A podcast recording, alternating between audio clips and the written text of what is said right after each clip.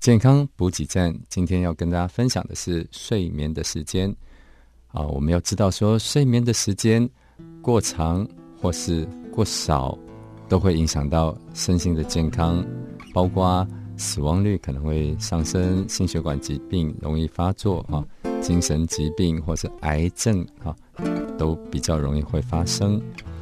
那根据美国国家睡眠基金会的报告。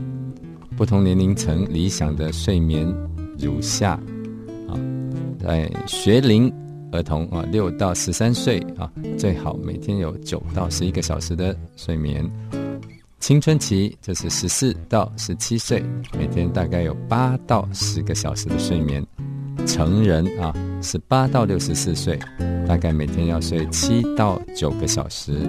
啊，六十五岁以上呢，最好每天有睡七到八个小时。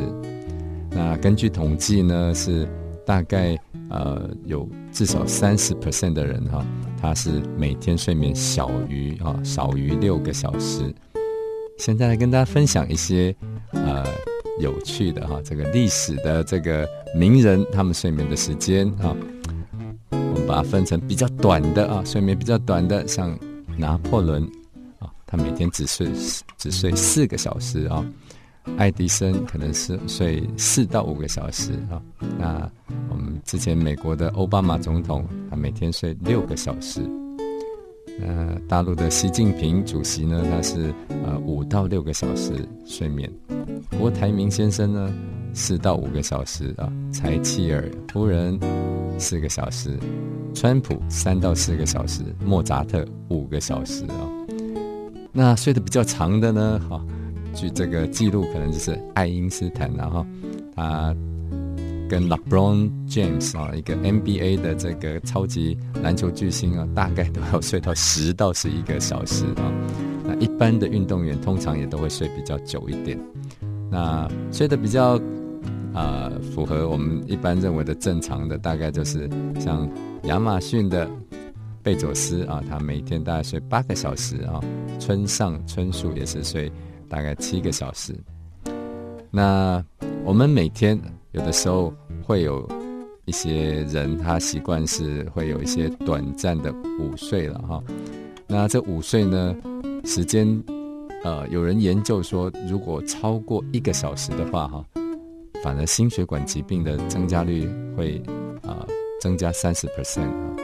所以有专家建议说，中午啊要休息一下，其实也是好的，让这个脑部可以稍微放松啊休息。那大概比较适合的时间大概是十五到三十分钟啊，那有可能就会让你的脑比较啊清楚啊，思绪会比较啊专注或者是比较清新啊。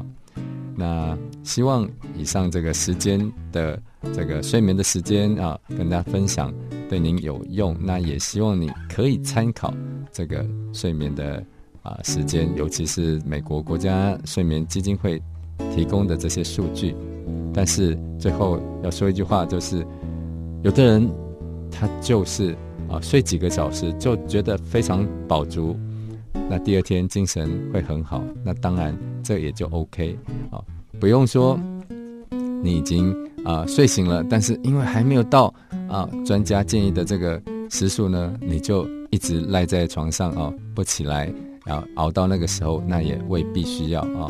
但是如果真的还没有睡够，那当然最好还是睡饱，这样对身体会比较好。